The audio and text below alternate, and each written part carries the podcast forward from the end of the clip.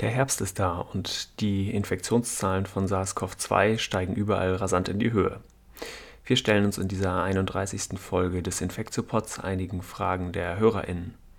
Wir sind zum Beispiel gefragt worden, was ist der Unterschied zwischen Grippe und Corona?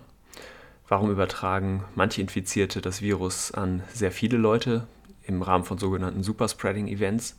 Andere Infizierte stecken aber nur ganz wenige an oder niemanden und kann SARS-CoV-2 eigentlich mutieren? Das sind einige Fragen, die wir in dieser Folge beantworten wollen. Das ist alles eine Menge Stoff, deswegen fangen wir am besten direkt an.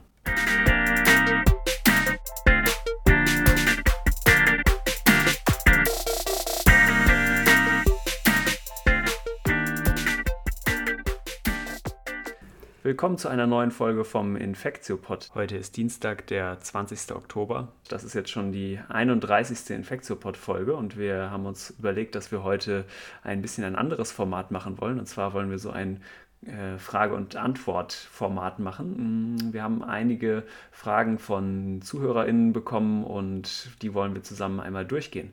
Und genau, ich will das wie immer nicht alleine machen, sondern ich habe wieder Annette Hennigs eingeladen und ich habe auch noch Elena Terhalle eingeladen. Annette und mich kennt ihr ja schon, wir sind beide am UKE beschäftigt und Elena war früher auch am UKE und stellt sich vielleicht einfach selber einmal ganz kurz vor. Ja, genau. Also ich bin Elena, ich war auch am UKE beschäftigt bis Ende März 2020, habe also die erste Phase von, der, ähm, von Covid-19 am UKE auch noch mitbekommen und bin seit dem 1.4. im Forschungszentrum Borstel in der medizinischen Klinik beschäftigt als Oberärztin. Genau, genau. und ist auch dort Lungenspezialistin, ne? Also du hast da die pneumologische genau. Station. Super. Genau. Das heißt, wir haben ein gutes Panel. Die erste Frage lautet, was ist im Moment mit den Corona-Zahlen los? Warum steigen überall die Fälle an? Und warum steigen sie in Deutschland so verhältnismäßig wenig an im Vergleich zu den europäischen Nachbarländern? Genau, also ich hatte ähm, mir vorhin nochmal tatsächlich den alten Podcast so ein bisschen reingehört. Den hatten wir, glaube ich, Anfang September aufgenommen. Da hatten wir so über 8 Millionen, 8,5 Millionen Fälle äh, weltweit gesprochen und insgesamt ruhiges Europa und ruhigen September. Und da hat sich ja jetzt doch in den letzten Wochen, haben sich die Ereignisse ja doch sehr überschlagen, muss man sagen. Wir sind ja jetzt bei knapp äh, 41 Millionen Fällen weltweit. Ähm, und äh, neben den damals schon Spitzenreitern in Fallzahlen Indien, USA, haben sich aber jetzt auch, muss man sagen, die europäischen Nachbarländer wieder äh, tragischerweise nach vorne gearbeitet. Ähm, Großbritannien, Frankreich, Spanien, Italien, alle mit wieder rasant ansteigenden Fallzahlen. Belgien, die Niederlande und auch Deutschland, muss man sagen, nimmt ja jetzt ähm, Fahrt auf, wie man das eigentlich mm, nicht wollte. Ähm, es war so ein bisschen nicht ganz unerwartet mit, dem, mit den kälteren Temperaturen. Da hatten natürlich viele damit gerechnet, dass ähm, die Fallzahlen wieder steigen, aber dass das jetzt gerade um uns rum äh, doch, man kann ja fast sagen, irgendwie explodiert, ist ja schon sehr beunruhigend, finde ich. Mhm. Genau, in Deutschland sind es ja im Moment knapp 7000 Neuinfektionen pro Tag und damit auch mehr bestätigte Fälle als im März, also während der sogenannten ersten Welle eigentlich.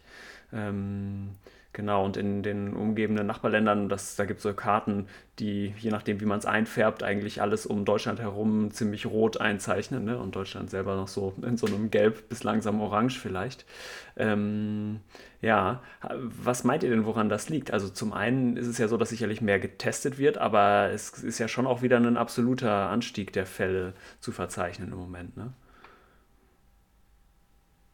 Ähm, ja, genau.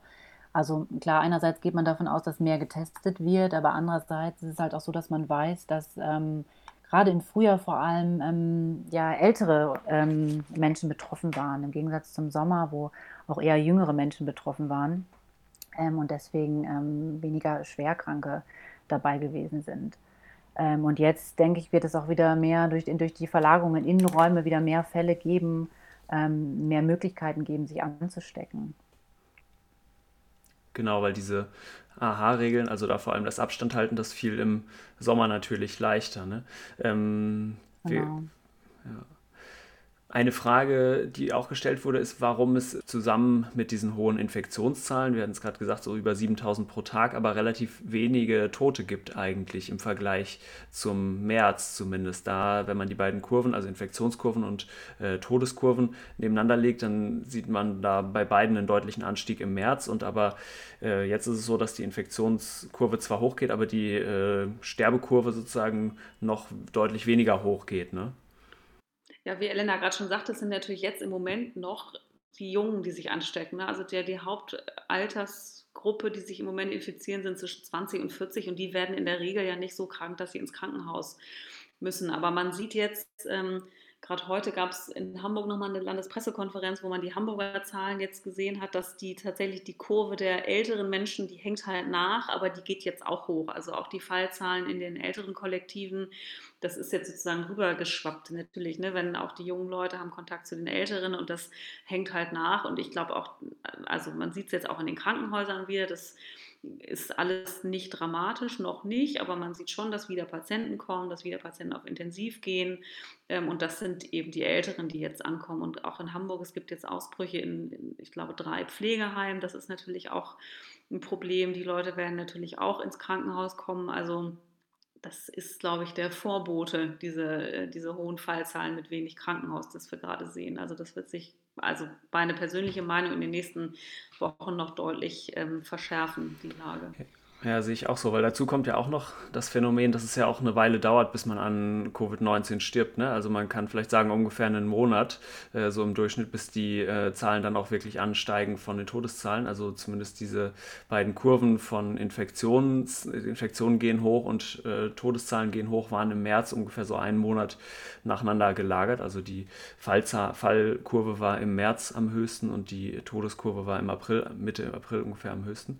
Und ähm, das beides zusammengenommen, also dass einerseits die Älteren erst jetzt massenhaft infiziert werden ähm, und dass es ungefähr einen Monat dauert, bis die dann auch sterben, ja, lässt so vermuten, dass es vielleicht in so zwei bis vier Wochen dann erst zu einem Anstieg der äh, Todeszahlen kommen würde. Ne?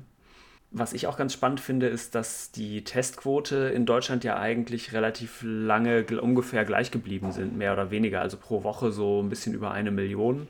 Und dass man aber auch sieht, dass die positiven Quote jetzt langsam wieder ansteigt. Ne? Also die war, glaube ich, Anfang März oder so im März so um die 3% oder noch höher gewesen und war jetzt dann lange Zeit eigentlich unter 1% positiven Quote, also von den PCR-Tests gemessen und liegt jetzt auch wieder bei fast 3 ne? oder bei 2,5%. Ja, genau. Und das ist natürlich auch immer das Argument, was dann angeführt wird. Ja, ja, es wird so viel getestet und die sind alle gar nicht krank. Das ist sicherlich jetzt so, dass natürlich viele nicht krank sind und aus Ausbruchsgeschehen gescreent werden und, ähm, und rausgefischt werden. Aber ich äh, tatsächlich glaube ich, dass das sozusagen der, ähm, das wird sich noch ändern. Also dass ich glaube, die positiven Rate wird hochgehen und die Leute werden auch mehr krank, wenn sich das in die höheren Altersgruppen verlagert. Hm. Und so eine, ne eine niedrige positiven Rate ist ja auch deswegen so gut, weil man dann davon ausgehen kann, dass man eigentlich die allermeisten Fälle erwischt. Ne? Aber wenn die richtig hochgeht, wenn die positiven Rate bei 10% liegt, dann heißt das ja auch, dass man eine ganze Menge Leute eigentlich verpasst und die nicht, äh, die nicht erwischt mit den Tests. Ne? Okay, sollen wir die zweite Frage machen oder den zweiten Fragekomplex? Was bei uns jetzt auch viel ähm, diskutiert wird, ist gerade bei der Testung. Es kommt jetzt ja immer mehr die, die Schnelltests, also die sogenannten Antigen-Tests ähm, spielen eine Rolle. Vielleicht möchte jemand ähm, dazu was sagen, gerade im, im Vergleich ähm, zu den PCR-Testungen. Und ähm, vielleicht mögt ihr auch was zur Sensitivität und Spezifität sagen oder vielleicht auch nochmal erklären, was das überhaupt bedeutet für so Tests. Ja, ich glaube, das ist ganz wichtig, dass wir da nochmal genauer drauf eingehen, auf diese verschiedenen Tests, weil wenn man jetzt nicht Medizin studiert hat, ist das zum Teil, glaube ich, etwas kompliziert der Goldstandard von den Testungen war ja lange Zeit eigentlich äh, oder ist immer noch die PCR, also diese Polymerase-Kettenreaktion, also so eine Reaktion, die das Erbgut von dem Erreger nachweist, aber eben nicht zwangsläufig das ganze Genom, also der Erreger muss nicht vollständig da sein, sondern die, das Coronavirus kann auch ähm, in Bruchstücken vorliegen, weil es eben nur kleine Schnipsel sozusagen von dem Erbgut, Erbgut nachweist. Diese Tests sind äh, super spe spezifisch, also sie weisen wirklich nur SARS-CoV-2 nach und sind auch total sensibel, das heißt es reichen kleinste Mengen eigentlich an dem Erreger. Und dann gibt es noch zwei andere Sorten von Tests. Das eine sind die Antikörpertests, die messen ja gewissermaßen die Immunantwort in meinem Körper, also ob, ich, ob mein Immunsystem schon einmal Kontakt hatte mit dem Erreger und zeigen deswegen nur eine abgelaufene, abgelaufene Infektion in der Vergangenheit an. Und als drittes haben wir eben diese neuen Antigen-Tests, die weisen auch ein Schnipsel, ein Bruchstück vom Erreger nach, aber eben nicht das Erbgut, sondern ein Protein, meistens das Nukleokapsid.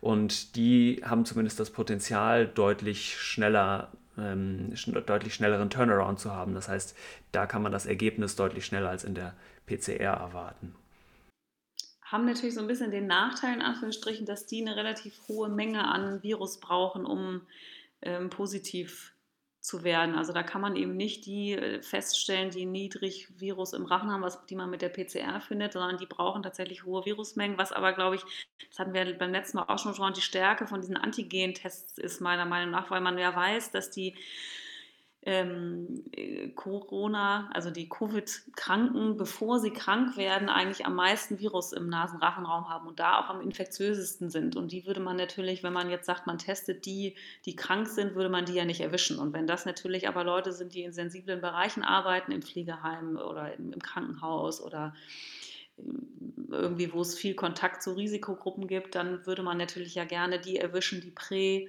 also vor Symptombeginn infektiös sind. Und man kann sich schon vorstellen, dass in einer Situation, wo das Virus in der Bevölkerung zirkuliert und viele krank sind, dass man dann sagt, jeder, der morgens zur Arbeit erscheint auf einer onkologischen Station oder auf einer Intensivstation, kriegt einen Antigentest und darf dann erst arbeiten gehen, wenn der negativ ist. Die dauern ja so 15 bis 30 Minuten. Also das ist ja was, was man auf jeden Fall sehr gut ähm, abbilden kann in so einer Situation ob die Fallzahlen, die wir jetzt haben, dafür schon ausreichen, um äh, sozusagen große Testungen durchzuführen und Screening, äh, ähm, Screening ähm, Programme sozusagen zu platzieren, weiß ich nicht. Da gibt es sicherlich Leute, die das gut berechnen können, Epidemiologen, die dann sagen, ab welcher Rate macht es Sinn, sowas aufzubauen.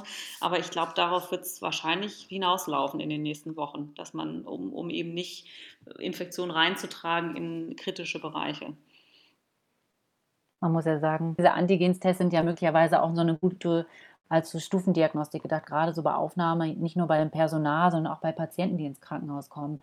Jetzt zum Beispiel in der Notaufnahme, dass man einfach die vielleicht erstmal primär einsetzt und dann sonst auch weitere Diagnostik mittels PCR-Diagnostik macht, weil wie du gesagt hast, ja, die Antigentests weisen ja eher dann ähm, hohe Virusreplikation nach, also wenn man viel Virus im Rachen hat ähm, und sind nicht so sensitiv wie die ähm, PCRs. Aber dann wäre, ich denke, als Stufentest in, vielleicht in Zukunft wäre das ja möglich oder sinnvoll. Ich wollte noch mal kurz was zu den Antikörpern sonst sagen. Die Antikörper, noch einmal auch so zur Wiederholung, die machen ja keinen Sinn in der initialen Diagnostik, weil man ja auch weiß, dass die Antikörper, das IgM und das IgG erst nach ähm, Tagen überhaupt ansteigt. So ist, machen die Antikörperdiagnostik eher Sinn, um festzustellen, ob jemand eine Covid-19-Infektion, eine äh, Infektion mit SARS-CoV-2 hatte. Und das macht keinen Sinn in der Akutdiagnostik. Ich finde dieses äh, Wissen um die Antigen-Tests, dass die eigentlich ganz gut sind, um die Infektiösen rauszukriegen, das ist ja auch ein Beispiel für, ähm, dafür, wie wir in der Pandemie eigentlich alle gemeinsam äh, gelernt haben, weil zu Beginn ähm, der Pandemie im März haben wir eigentlich noch alle, die PCR-positiv waren, als infektiös behandelt. Und das, da weiß man ja mittlerweile relativ sicher, dass das eben nicht mehr so ist, dass gerade zum Ende von so einer Covid-19-Erkrankung ähm, Leute zum Teil noch wochenlang PCR-positiv sind. Das heißt, es sind noch Erregerbruchstücke von dem Genom nachweisbar, aber das korreliert eben nicht mit der Infektiosität, die wahrscheinlich in den normalen Fällen spätestens nach zehn Tagen beendet ist. Ne?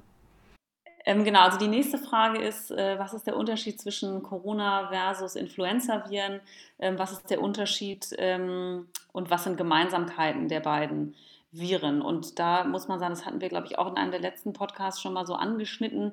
Das sind beides Erreger von Atemwegserkrankungen, von Virus-Atemwegserkrankungen, die beide das Potenzial haben, schwere Verläufe auszulösen, also sowohl die Grippe als auch Coronavirus, wie wir ja jetzt wissen, ähm, sind aber von ihrem ähm, Verhalten doch sehr unterschiedlich. Also von Influenza weiß man ja, es gibt verschiedene Typen von Influenza, ähm, die sozusagen untereinander ihre Bestandteile neu vermischen können, sodass es dann also auch jedes Jahr zu neuen Stämmen kommen kann, die zirkulieren und die Infektion hervorrufen können.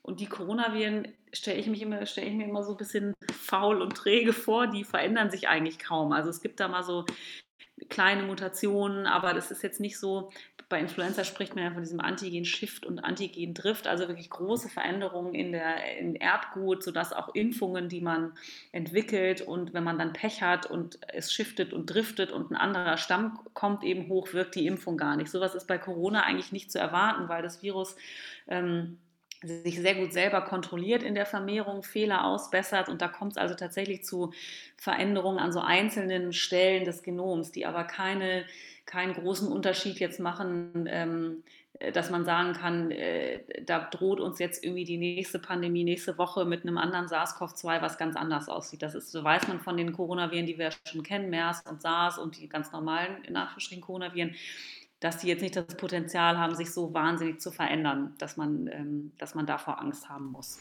Super. Genau zu dem Verändern und Mutieren kommen wir auch gleich noch. Ähm, ich würde neben, du hast jetzt schon die Grippe genannt, Influenza und die Coronaviren und ich würde vielleicht noch so eine dritte Gruppe nochmal definieren und das, das ist nämlich der grippale Infekt und die Viren, die das auslösen.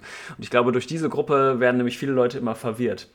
Also die die richtige Grippe oder die Influenza, das, das ist quasi synonym, ähm, die werden eben durch die Influenza-Viren verursacht. Dann gibt es jetzt Covid-19, was durch SARS-CoV-2, also durch dieses eine besondere Coronavirus ausgelöst wird. Und dann gibt es aber eben auch diese ähm, Erkrankung, die wir grippalen Infekt nennen oder vielleicht auch einfach Erkältung.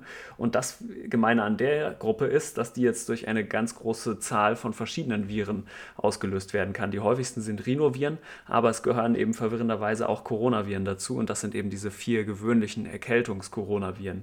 Und ich glaube, daher kommt ein bisschen die Verwirrung bei Leuten, weil ich bin das wirklich oft gefragt worden, ist Corona jetzt gleich Grippe und ähm, was ist der Unterschied und was von beiden ist jetzt Influenza?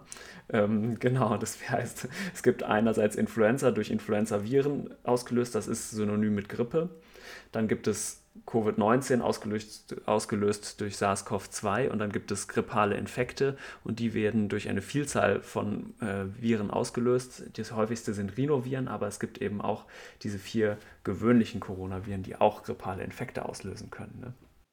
Genau, vielleicht mögen, magst du Till an dieser Stelle nochmal was dazu sagen, die unterschiedliche Klinik. Können wir das denn als Kliniker differenzieren zwischen ah, Coronaviren, zwischen SARS-CoV-2 und Influenza? Weil das ist ja eine häufige Frage, die jetzt Aktuell, ja. jetzt fängt die Saison an, viele kriegen irgendwie Schnupfen, Husten, fühlen sich ja. maddelig. Können wir da wirklich differenzieren an der Klinik? Ja, lass uns die drei betrachten. Also lass uns Influenza, Covid-19 und grippaler Infekt betrachten. Das finde ich gut, sozusagen. Und dann äh, reden wir über die Klinik von diesen, von diesen drei Entitäten eigentlich. Ne? Weil, ähm, wenn wir mit dem letzten anfangen, also die normale Erkältung ist ja eigentlich die einzige von den drei, die so ganz häufig auch wirklich mit Naselaufen zum Beispiel einhergehen. Ne? Das können die natürlich, natürlich können alle von diesen drei Entitäten alle Symptome machen. Ähm, und dafür geht die normale Erkältung eher nicht so oft mit äh, hohem Fieber einher, wohingegen sowohl Influenza als auch Covid-19 ähm, oft auch mit dollem Fieber einhergehen ja, genau. können. Ne? Obwohl ich glaube, das ist auch schwierig jetzt. Also das, das sind ja alles so eher ja, eher nein, aber natürlich kann das eine auch wie das andere und das andere wie das eine aussehen. Also ich glaube, das wird jetzt gerade im März hatten wir ja nur Corona. Da war ja eigentlich klar, jeder, der mit einem Atemwegsinfekt in die Notaufnahme kommt, hat Corona. Jetzt im Winter muss man mal gucken, wird es überhaupt Influenza geben? Kommt die irgendwie mit oder durch diese ganze Masken, ähm, durch das Maskentragen gibt es vielleicht kaum Influenza? Also es gibt ja aus Australien, glaube ich, berichtet, sie hatten ganz, ganz wenig Influenza jetzt in der Saison und das ist ja immer so sozusagen der, der Vorbote für uns. Ähm, und das ist, glaube ich, auch das Problem, was wir, was wir vielleicht kriegen werden, was, Test, was Teste angeht, Testkapazitäten. Ne? Man hat ja mhm. jetzt irgendwie die ganzen PCR-Maschinen laufen am Anschlag mit dieser ganzen Corona-Diagnostik. Wenn jetzt noch Influenza dazukommt und man darf die Kinder auch nicht vergessen mit ihren RSV-Viruserkrankungen, ähm, was ja auch eine schwere Lungenerkrankung bei Kindern hervorrufen kann, ähm, dann muss man mal sehen, wie man jetzt tatsächlich durch den Winter kommt. Es gibt ja so Kombinationsteste, die jetzt ähm, erprobt werden. Also das wird sicherlich auch nochmal spannend, wie, wie, wir damit umgehen werden oder unsere Diagnostiker, besser gesagt. Mhm. Ja. Elena, was ist denn äh, dein Approach zu so einer klinischen Differenzierung ähm, von diesen verschiedenen drei Entitäten? Ja, also ich kann mich da nur anschließen an eure was ihr jetzt bereits schon gesagt habt, ne, dass es total schwierig ist, das wirklich klinisch zu differenzieren, ob das jetzt 'ne Influenza ist, ob es ein grippaler Infekt ist, ob's, ähm, 'ne Infektion mit SARS-CoV-2 ist. Ähm, ich glaube, was aber relativ typisch ist, sind doch diese Geschmacksstörungen. Das wird wurde jetzt vorher nicht so bei einer Influenza oder bei grippalen Infekten, ähm, beschrieben. Ähm, ich denke, das ist doch eher ein Symptom, was doch zu SARS-CoV-2 gehört. Ansonsten denke ich, wird's schwierig, klinisch das zu unterscheiden im im im Verlauf jetzt. Also, es wird 'ne Herausforderung, glaube ich, für uns alle werden. Und wahrscheinlich wird man es so machen wie am Anfang auch, dass man doch vielleicht am Anfang auch beides also, grad in die Influenza immer mittestet, ne? Ähm, äh, wenn man jetzt 'n 'n Verdachtsfall hat, dass man sagt, man macht macht 'n Abstrich auf Influenza und auf SARS-CoV-2, dass man das differenzieren kann. Ja. Okay, Annette hatte vorhin schon so Veränderungen äh, von den Viren angesprochen. Das ist nämlich auch eine der Top-Fragen, würde ich sagen, die ich immer wieder gefragt werde. Und aber auch nicht nur ich, äh, bestimmt glaube ich alle. Was ist mit Mutationen? Kann so ein Virus mutieren und äh, wird das dann das neue Killer-Virus? Und äh, wie geht das überhaupt vonstatten?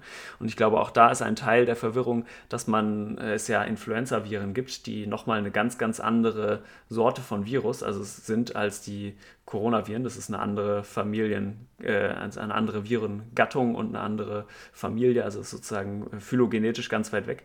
Ähm, aber diese Influenza-Viren, die sind tatsächlich in der Lage, wie Annette es schon gesagt hat, genetisches Material auszutauschen und damit auch neue Eigenschaften, also einen neuen Phänotyp ähm, zu entwickeln.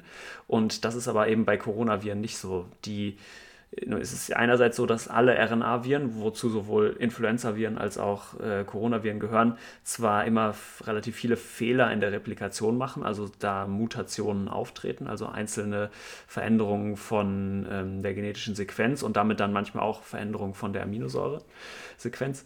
Ähm, aber die Coronaviren haben eigentlich relativ gute Reparaturmechanismen, also die haben Enzyme, die diese Fehler im genetischen Code die bei der Replikation entstehen, entdecken und dann auch eigentlich meistens beheben. Das heißt, die Mutationsrate ist schon mal eher gering bei den Coronaviren.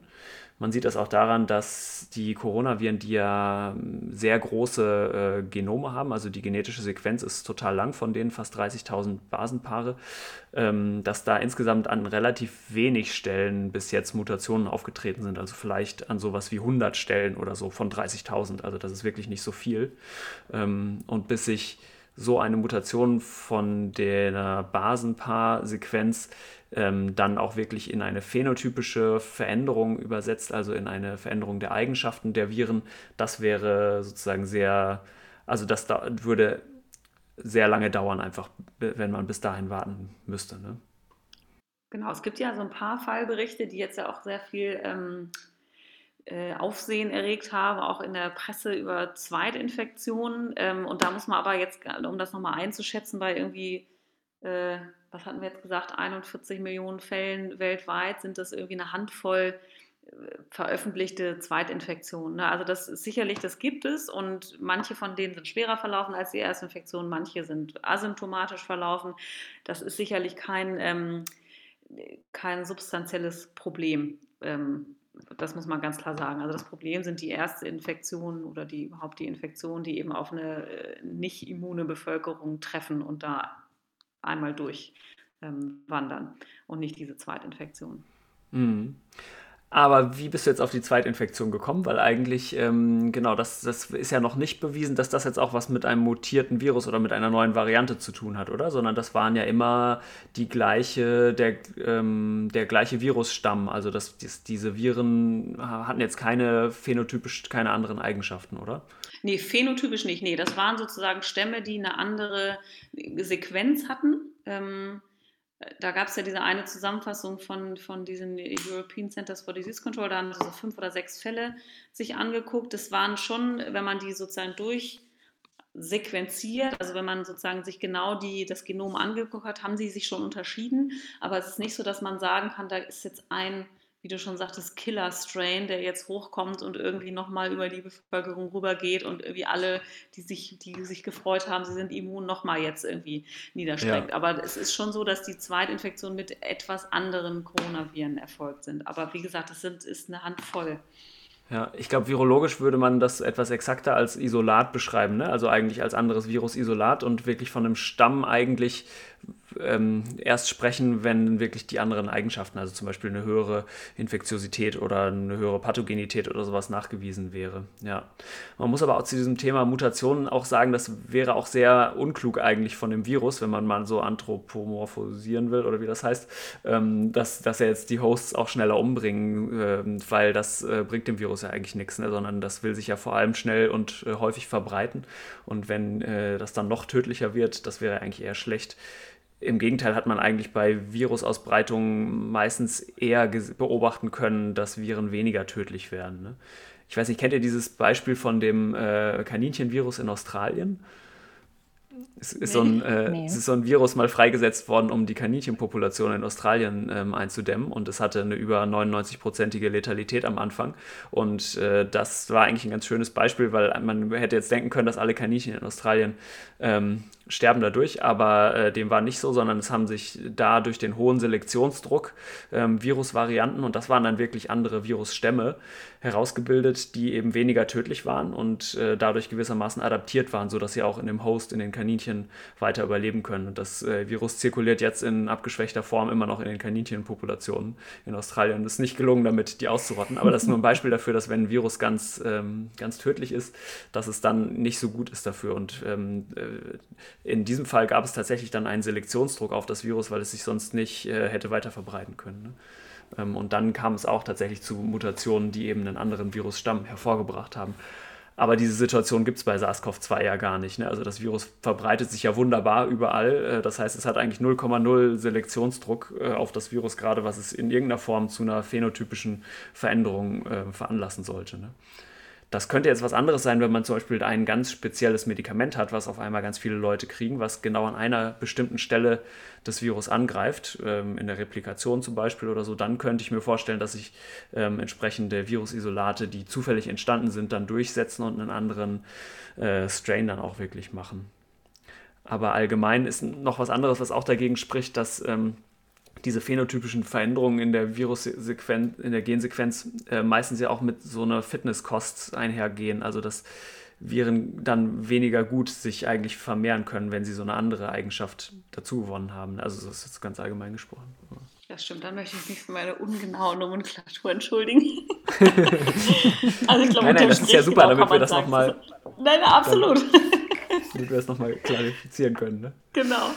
Aber ich finde, wir haben jetzt eigentlich auch schon eine, eine, ganz gute Überleitung zu unserem nächsten Thema. Da ging es ja, ja, um super. die Infektiosität, hatten wir uns ähm, vorgenommen. Super. Und ich finde, ähm, da muss man sich ja überlegen, eher, du, du hattest ja gesagt, es gibt jetzt nicht so Mutationen, wo man sagt, oh, da ist jetzt ein, gibt jetzt ein Virus, was besonders ähm, infektiös ist im Vergleich zu anderen schon. Wie kann man das dann, dann tatsächlich erklären, dass manche eher weiter ähm, mehr Menschen infizieren als andere? Ist es dann da deswegen, weil die eine höhere Viruslast haben wahrscheinlich? Ja, ist eine total gute Frage. Ich glaube, viel ähm, weiß man noch nicht so davon. Annette, willst du was sagen?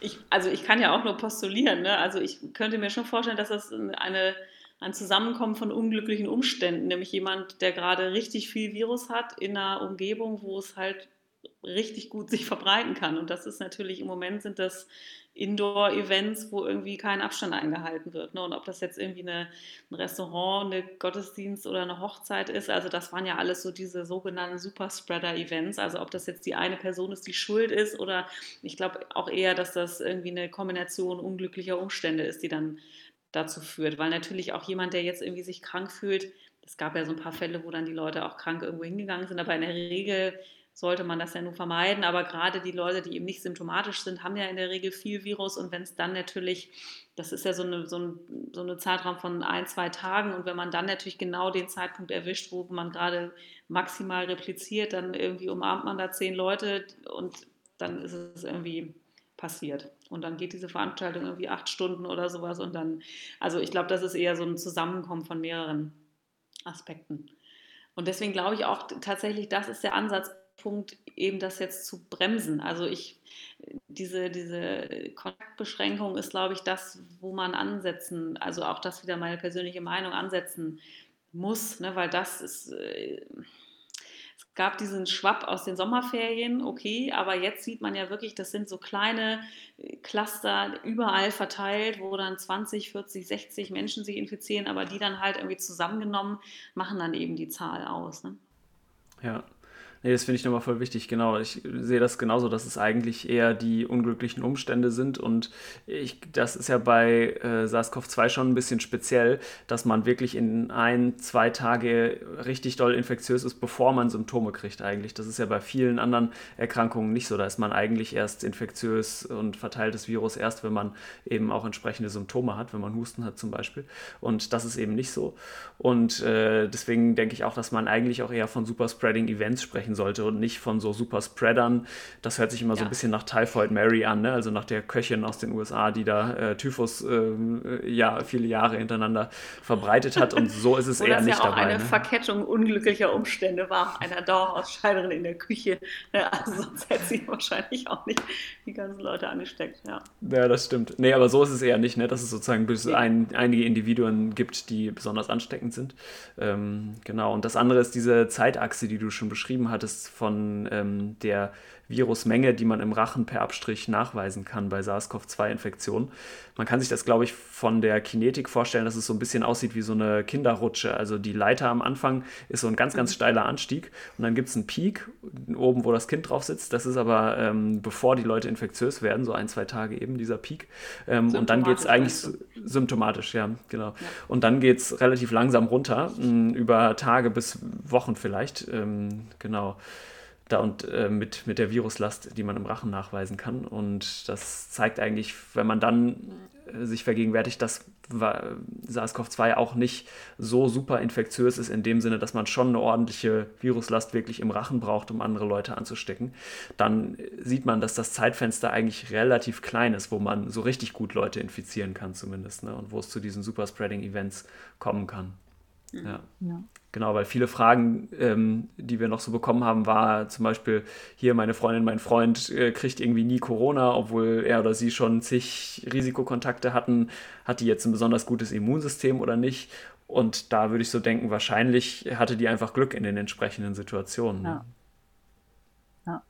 Oder war halt schon doch schon infiziert, aber asymptomatisch. kann ja, das kann sein. auch gut sein. Nein, aber ja, ich glaube auch.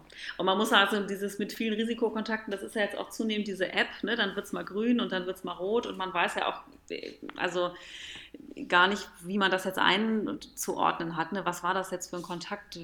Wer ist da wann, wie, wo, an wem vorbeigelaufen? Und also das finde ich auch schwierig ähm, zu beurteilen, diese, diese App-Warnungen. Eine andere Frage ja. noch war, ähm, was heißt eigentlich Immunität und in welchen Einheiten wird das gemessen? Ja, Immunität ist ja, also sozusagen ist ja ein Anti, also die Immunität gegen Corona kann man ja in Antikörpertitern sozusagen messen und die Immunität des Menschen an sich ist ja ein ist ja multifaktorieller Genese, wie man immer so schön sagt, wenn man drumherum reden möchte. Das, also da gibt es ja ganz viele Dinge, die Immunität des Menschen beeinflussen können. Ne? Das sind, gibt es Vorerkrankungen, die das Immunsystem beeinflussen. Ist jemand chronisch erkrankt an anderen Erkrankungen? Blutzucker, chronische Herzkrankheit sind ja alles, ähm, alles Erkrankungen, die die Immunität beeinflussen können. Es gibt Medikamente, die das Immunsystem beeinträchtigen können. Da gibt es einige Medikamente, die offensichtlich für einen schwereren Verlauf von Corona ähm, prädisponieren können, also die einen schwereren Verlauf ermöglichen. Es gibt andere Medikamente, wo man nicht so ein hohes Risiko hat. Also so jetzt messen, eine Immunität von einem Menschen messen mit so einem Wert kann man eigentlich nicht. Das ist immer ein Zusammenspiel hm. aus ganz, ganz vielen Faktoren. Ja, und wenn man eher fragt, wie wird sozusagen Immunsystem gemessen oder wie muss ich mir das vorstellen, man kann das ja so ganz grob einteilen in, da, in die Antikörper, die du schon erwähnt hast, vor allem also die nicht zellulären oder humoralen äh, Bestandteile des Immunsystems. Dann gibt es die zellulären, also so B- und T-Zellen. Und dann gibt es ja auch noch das angeborene Immunsystem. Ne? Und in diese drei Säulen kann man es so einteilen und ähm, aus verschiedenen Gründen, vor allem aber weil es am einfachsten zu messen ist, nimmt man meistens eigentlich die Antikörpersäule und beschreibt die und hofft dann, dass äh, ein hoher Antikörperwert zum Beispiel auch mit einem Schutz einhergeht. Ne? Und das kann, kann auch sein, dass es also ein Antikörper so ein Correlate of Protection ist, also so ein Korrelat des Schutzes irgendwie. Ähm, es muss aber nicht, sein, nicht unbedingt heißen, dass diese Immunität, die ich zum Beispiel nach Impfung oder nach einer Infekt durchgemachten Infektion aufbaue, dass die dann wirklich auch durch die Antikörper vermittelt ist. Ne? Also es könnte gut sein, dass auch Teile vom angeborenen Immunsystem oder Teile vom zellulären Immunsystem ähm, diesen Schutz dann vermitteln. Ne? Aber genau, meistens nehmen wir tatsächlich die Antikörper, aber ich glaube, ein großer Grund ist auch, weil die eigentlich die einzigen sind, die man so relativ leicht messen kann. Ne? Weil eine T-Zellimmunität zu messen, das ist relativ kompliziert. Genau.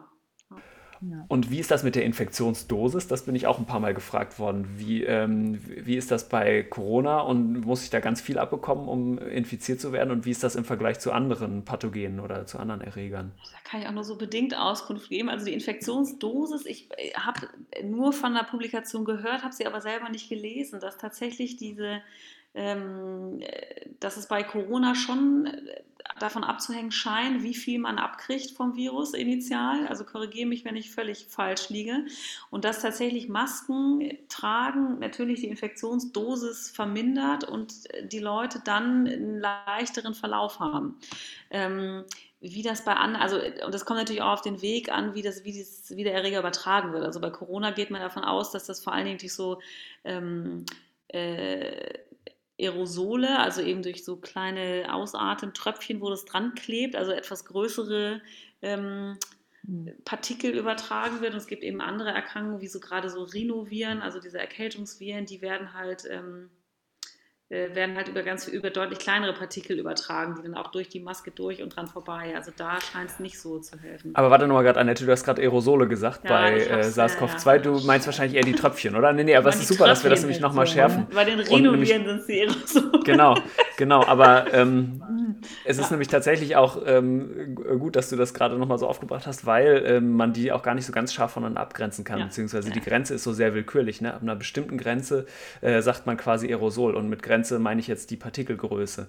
Und äh, wo genau die Grenze liegt, ist aber gar nicht genau festge festgelegt. Die einen sagen, es liegt bei so und so viel Mikrometer äh, und die anderen sagen, es ist bei so und so viel Mikrometer. Genau. Und äh, diese Diskussion ist SARS-CoV-2 jetzt vor allem durch Tröpfcheninfektionen übertragen oder durch Aerosole, ist ja auch eine sehr aufgehitzte, irgendwie sehr erhitzte mittlerweile. Und ich finde, es ist irgendwie aber auch so ein bisschen egal, ob es jetzt wirklich äh, Aerosole oder Tröpfchen sind, weil das Verbreitungsmuster, würde ich sagen, entspricht eher dem, was man von anderen Erkrankungen so den Tröpfchen zuschreiben würde. Sprich, es sind vor allem Leute, die eben weniger als anderthalb Meter oder als zwei Meter Abstand von der Indexperson haben und, ähm, genau, und die Tatsache auch, dass Masken helfen das passt für uns eigentlich alles eher zu so einer Tröpfchenverbreitung. Ne? Ja, ich glaube, das ist so ein bisschen das, was zählt, dass man dann eigentlich ja weiß, wie man sich davor schützen kann. Genau, und dass das auch vor allem nochmal, würde ich sagen, ähm, für Maskentragen spricht. Ne? Weil wenn das jetzt ja. ähm, Aerosole, Annette meinte ja gerade schon, dass es schon, dass die Masken vor allem vor Tröpfcheninfektionen schützen, während Aerosole leichter verbreitet werden. Ähm, Genau, das ist nochmal, finde ich, ein gutes Argument dafür, Masken auch wirklich aufzusetzen, dass es einen Schutz bieten kann. Okay, dann kommen wir zum letzten, als letzte Frage vielleicht noch zu dem Thema der asymptomatischen Verläufe. Das ist ja auch was, wo ähm, ich selber auch noch gar nicht so viel äh, drüber weiß, aber es gibt ja auf jeden Fall ähm, auch Verläufe, wo Leute wirklich keine Symptome haben oder nur ganz, ganz wenige Symptome. Ähm, mhm. Und wie, wie viel genau Prozentsatz das genau ist, weiß man aber, glaube ich, noch nicht. Ich habe immer so 20 bis 40 Prozent ähm, im Kopf an Menge von allen Infektionen. Wisst, habt ihr da genauere Zahlen? Wisst ihr da mehr? Nee. Nee, und ich finde, das ist ja auch, wie, wie, soll, wie, soll man das, wie soll man das wissen? Ne? Also die sind halt asymptomatisch, könnten auch echt mehr sein. Aber wenn man jetzt so die, die Seroprävalenzstudien dazu nimmt, wo man natürlich auch immer noch abrechnen muss, dass nicht jeder, vielleicht auch nicht jeder Antikörper bildet. Das wissen wir auch von den Infizierten, wo nicht alle Antikörper gebildet haben. Zumindest nicht in, der, nicht in den wenigen Wochen danach. Am Ende, da gibt es ja jetzt Arbeiten aus, ähm, aus Island, wo dann doch irgendwie eigentlich viele, viele, viele Serokonvertiert sind. Ähm, dann sind es wahrscheinlich ja nicht viel mehr. Man kann jetzt nicht sagen, es ist die zwei- oder dreifache Menge, die jetzt irgendwie asymptomatisch infiziert sind. Es ist schon so, dass der überwiegende Anteil, zumindest wenn man dann nachfragt, irgendwie doch Symptome des oberen Atemwegsinfekts dann hatte. Ne? Aber mhm. genau.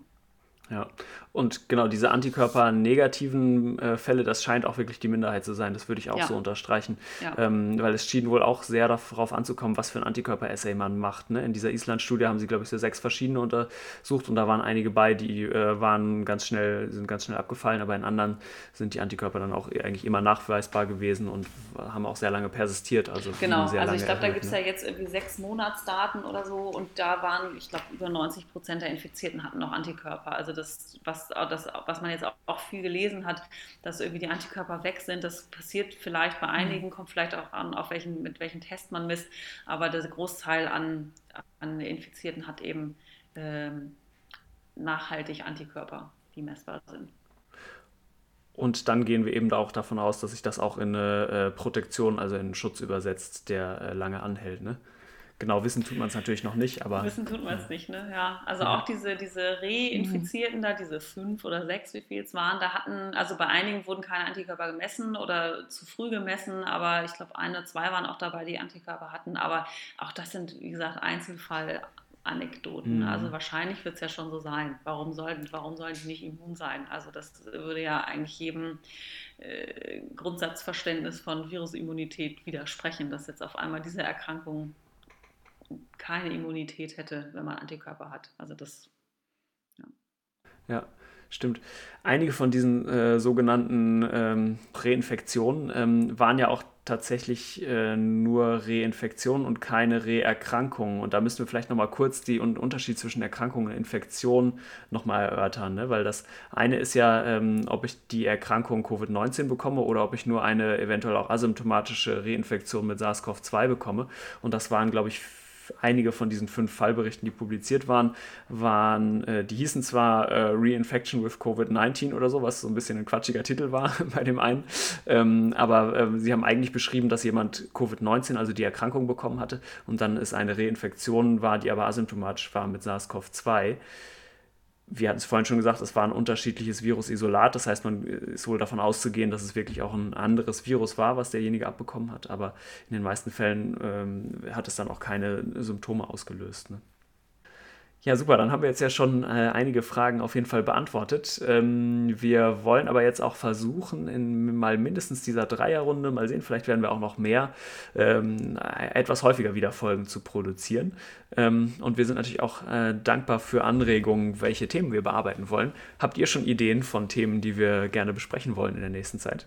Ach so, ähm, ja, ich hätte eine, ähm, ähm, eine Idee. Und zwar das Thema Impfung würde ich ganz gerne nochmal aufgreifen. Ähm, dass wir vielleicht darüber nochmal sprechen. Ähm, was gibt es für unterschiedliche Impfungen? Wie ist der Stand gerade? Und ich finde es ja auch ganz interessant, Till, weil du ja auch ähm, an der Studie am UKE in Hamburg mit involviert bist. Vielleicht magst du dann auch noch ein bisschen ähm, darüber erzählen, wie so genau der Stand der Entwicklung gerade ist. Ich denke, das ist ein, ein ganz gutes Thema noch für den nächsten, für, oder für einen der nächsten Podcasts. Ja, das finde ich gut. Ja. Und ich würde gerne auch noch mal ein bisschen mehr en Detail auf Testungen eingehen in einer der nächsten Folgen. Wir versuchen mal, ob wir noch jemanden rankriegen, der sich so richtig, richtig gut mit Tests auskennt. Und äh, die Person werden wir dann alles über Tests fragen. und wenn ihr noch ja, ähm, Fragen habt, könnt ihr uns die natürlich auch noch schicken. Ja, genau. Und ich würde auch ganz gerne noch mal eine Kinderfolge machen. Da haben wir eigentlich auch den einen Kollegen oder eine andere Kollegin, die sich ganz gut mit Kindern auskennen. Mal gucken. Aber so die drei Sachen, Impfung, Testing und Kinder, das, das würde ich eigentlich gerne machen in der nächsten Zeit. Super, alles klar. Dann äh, danke ich euch beiden, dass ihr mitgemacht habt. Das ist natürlich total cool, dass wir das hier an einem äh, Dienstagabend so spät noch aufnehmen konnten. Ja, vielen Dank auch, Klar. dass wir mitmachen durften. Ja, vielen Dank. Cool. Genau, und wenn ihr Fragen oder Anregungen habt, dann schreibt eine E-Mail an info.infectiopod.de. Ah, genau, und seit neuestem bin ich auch tatsächlich auf Twitter. Da könnt ihr suchen nach infectiodoc. Ähm, verlinke ich auch nochmal hier in den Show Notes und könnt mir auch Fragen schreiben bei Twitter. Das ist auf jeden Fall auch super. Gut, macht's gut, bis zum nächsten Mal. Tschüss.